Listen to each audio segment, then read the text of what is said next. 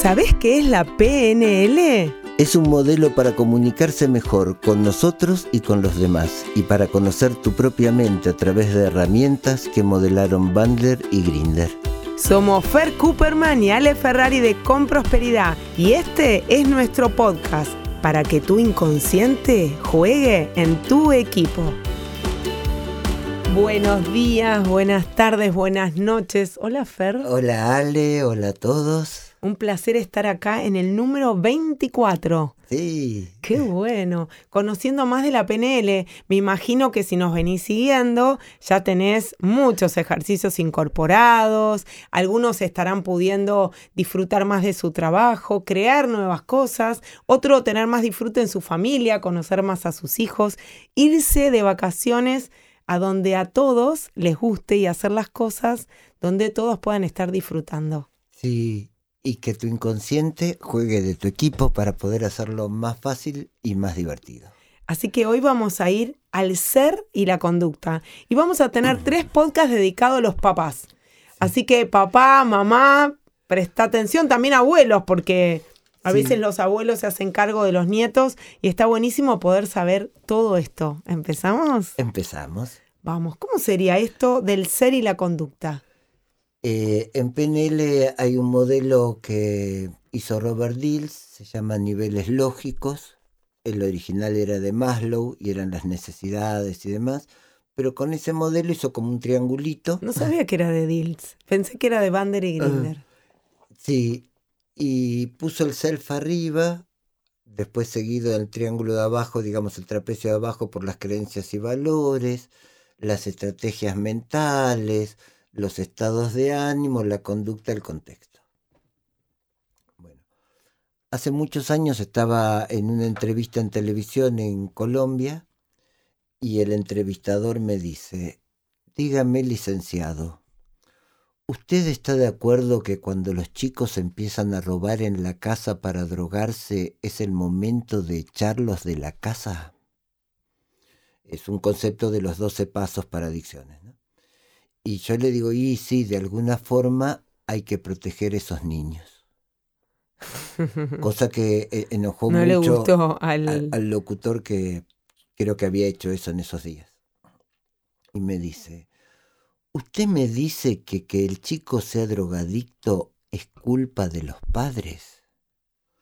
Y entonces yo le explico esto del triángulo y le digo, mire, está este triángulo, arriba está el ser, acá abajo están las conductas. Hay conductas acertadas y conductas desacertadas. Esos chicos que son adictos, cada vez que hacían una conducta acertada, nadie le decía nada, si es lo que tiene que hacer. O sea, si cumplió con la tarea, hizo el trabajo, es lo que tiene que hacer. ¿Por qué decirle algo? Si solo lo hizo bien, o muy bien, pero igual. Me estás, me estás haciendo sentido a veces. ¿Cómo me hago cargo yo? A veces me cuesta decirle, che, que lo hago, pero no es lo que más festejo, porque si tiene que tender la cama el domingo, la tendría y punto. Así es. Y en cambio se equivoca dos veces y ya no solo las dos veces lo van a criticar, la maestra le va a poner la mala nota en rojo en el cuaderno, sino que después de dos veces le empiezan a decir que es ese error. No solo que lo hizo a nivel de la conducta, sino que se lo identifican a su ser. Así que le digo, ese niño durante su sistema educativo le dijeron que era un inútil, un lento, un pusilánime, un indeciso, un vago, este, un burro, un... Hasta que llegan a la pubertad los chicos tienen más un pensamiento concreto y e, es fácil de coaccionarlos y coercionarlos. Pero llegados a la pubertad empieza el pensamiento abstracto y eso los lleva a tomar decisiones y evaluar cosas y qué sé yo por ellos mismos. Así que toman decisiones a veces pésimas porque las toman como le dijeron que son, unos inútiles, unos burros. Así que está esta decisión buena y esta mala, la mala. Porque yo soy un inútil, soy un vago. Soy porque tocaste su ser y ahí se lo creyó. Eh, exactamente, el, el, ser digamos, está por encima de la creencia, es como la creencia de las creencias. Y si siempre le decimos a los chicos que son inútiles, los convertiremos en inútiles. Si les decimos que pierden todo, van a perder todo. Es una, es una, eh, una información hipnótica. Claro, claro. O sea, aparte, ellos van a creer que son unos inútiles. Bien. Mm, los papás no juegan a identificar las conductas positivas de los hijos con, su ser. Eh, si cada vez que los chicos hacen algo bien, uno los felicita porque lo hizo bien y aparte le agrega que es así, vos sabés que traigo algo, con el primero, como nos pasa, no tenía un manual y no sabía todo esto, así que iba más por eh, hacerlo bien y hacerlo bien es de esta manera y esto te corresponde. Con el más chico también por su personalidad, está siempre sonriendo. Cada vez que se saca una buena nota, que en realidad por ahí es un 7, ¿no? En el otro festejamos el 10, acá lo festejamos al 7, empieza, mamá, dale, oh, sí. oh, y ese oh, oh es maravilloso porque obviamente él cambia cuando puede sentir que tiene los logros y desde una canción no tenemos que hacer más nada, no es que tengo que salir a cenar o comprarle algo, sino desde el festejo concreto se nota la diferencia. Y el más grande se queja con razón de que él no tuvo esos festejos, no. no tuvo hinchada. ¿Y qué diferencia? Porque uno es más alegre y el otro es más serio. Pero bueno, cuando pienso en las conductas que tuve como mamá, la vida se la ponía muy seria y al otro se la puse muy divertida. Así es, así es. Este, así que el tema es, por un lado, evitemos solo comunicarnos con nuestros hijos cuando se equivocaron. Cuando querramos señalar una conducta equivocada, señalemos la conducta equivocada. Evitemos identificarlo del ser. Genial, esto sería así.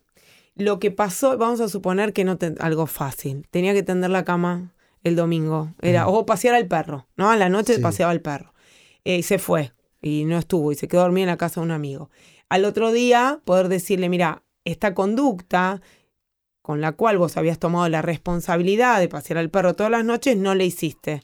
¿Cómo hacemos para que si salís puedas dejar un reemplazo o ver qué hacemos cuando vos no estás. Eso sería una cosa. Eso.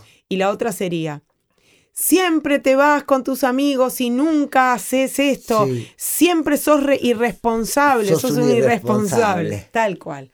Te estás identificando para un minuto. La culpa no existe.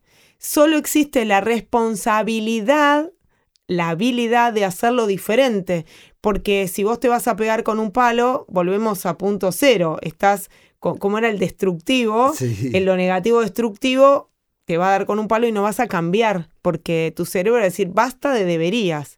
En cambio, si digo, ups, yo esta información no la tenía, la tengo ahora.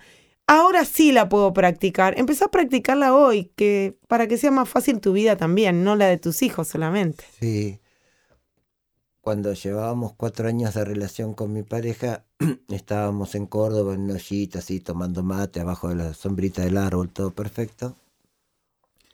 Y me dice, ¿sabes qué raro? Con mi ex marido, cuando nos separamos, me salía a hacer de unas formas tan horribles que yo no me reconocía a mí misma. Y yo me imaginaba al ex diciéndole, sos esto, sos lo otro, sos aquello, sos eso. y me dice, y con vos me siento tan buena y soy tan gay, ya dice que a veces tampoco me reconozco. Pasó para el otro lado. Claro, porque eran cuatro años de que le decía que todo lo ser, me gustaba, el ser. era así. Bueno, yo pasé con, con, mi marido, con Lean, por todas, ¿no? Como vengo de un crítico destructivo, em, hasta que no lo aquieté conmigo, vos sos lo que con el otro lo que sos con vos. Claro. Cuando lo pude bajar, empecé a poder valorar las cosas que tenía y cuando las valoré, que ese reconocimiento de que además de tenerlo, de que si recibiste un regalo de la vida porque está con vos, también es el reconocimiento de que hace que eso te hace tan bien. Y ahí es cuando podemos empezar a subir eh, el ser del otro y poder decírselo es fantástico. Sí. Así que creo que esto que conviene usar para comunicarnos con nuestra pareja, con nuestros amigos, con nuestros hijos, con la gente de nuestros equipos, también es útil para comunicarnos con nosotros. Te hago una pregunta antes de, ir a la comunicación con nosotros. ¿Qué hace, por lo menos a mí me pasa, pero creo que hay varios que le puede pasar lo mismo, que sea, por ejemplo, yo soy muy buena motivando, ¿sí? Y construyendo el ser de mis clientes y de mis amigos, y me cuesta a veces en mi casa. ¿Qué otros factores pueden alterar esa posibilidad de motivar a los que están más cerca nuestros? Como sos psicólogo, por eso te pregunto. Sí, sí. Eh, a veces con la gente con la que estamos mucho tiempo creemos que estamos en el mismo campo y no nos tomamos tiempo de conectar con la realidad del otro, con el mapa del otro. Y con su mente holográfica, también hablando de tu libro. Y, también con eso. Es decir, eh, montones de personas. Yo toda la vida hice la tarea con mis hijas, ¿no? Porque mis dos obsesiones era que aprendieran a decidir. Qué maravilla. Y que aprendieran a usar su mente y que les divirtiera aprender. Así que me sentaba, no les hacía la tarea, pero les hacía juegos para que les divirtiera hacer la tarea. Este, en todo ese proceso era re fácil, digamos, no sé, estaban jugando a las muñecas y qué sé yo. Yo no iba y les decía, ahora hay que hacer la tarea. iba y jugaba con ellas a las muñecas. Y después de que estábamos jugando a las muñecas, qué sé yo, este, les decía que en algún momento del fin de semana íbamos a jugar a hacer la tarea, pero que no quería hacer tarea todo el fin de semana, que eligieran un momento. Y ellas decían sábado a la mañana, a la tarde, el domingo, último, eh, la que eligieran, esa.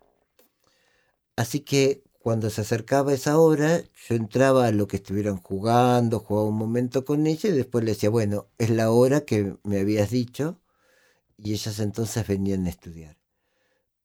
No me pasaba que estuvieran jugando y yo le gritaba de la puerta, hacé la tarea. ¡Ay, Dios! ¿Cómo me hace resonar esto en mí? Este, la gente se sorprende de que el chico se resista a hacer la tarea, pero claro, si casi todos nos resistimos a las órdenes. Ahora, si nos tomamos un minuto o dos para sintonizar con ese hijo, esa hija en ese momento. Me lo está diciendo a mí. Y después de que sintonizamos, le hacemos la propuesta de lo que habíamos contratado, para un chico es natural, no se siente interrumpido, no se siente invadido, no se siente... Así que hay algo de primero compasar el modelo del mundo del niño, bajarnos de nuestro apuro adulto. Bajarnos del puro adulto. Y poder pasar a, a la tarea compartida. Qué maravilloso. ¿A cuántos les habrá o les estará haciendo sentido? A mí mucho, así que te agradezco esta posibilidad de seguir aprendiendo, por eso amo escucharte, porque siempre hay un truquito, hay un ejercicio, algo que puedo llevármelo para poder eh, sintonizar. Me quedo con esto. Hoy sintoniza con el otro, sea tu hijo, tu padre, tu abuelo, tu maestro, tu compañera, tu amiga, tu novio. ¿Es así? Es así. Y sea de la conducta acertada o equivocada, si es equivocada, vemos cómo cambiar la conducta. Y si es acertada en lo posible, eleváselo a nivel del ser. Le va a permitir seguir acertando en eso cuando vaya creciendo. Entonces, cuando es positivo, llévaselo al ser. Cuando es negativo, circunscribilo al momento presente y nada más. Exactamente. ¿Así? Así es, exactamente. Gracias, gracias, gracias. Nos vemos en el próximo podcast. Gracias, Fer. Gracias, un placer. Ale. Gracias a todos. Chau. Nos encontramos la próxima. Gracias, gracias, gracias.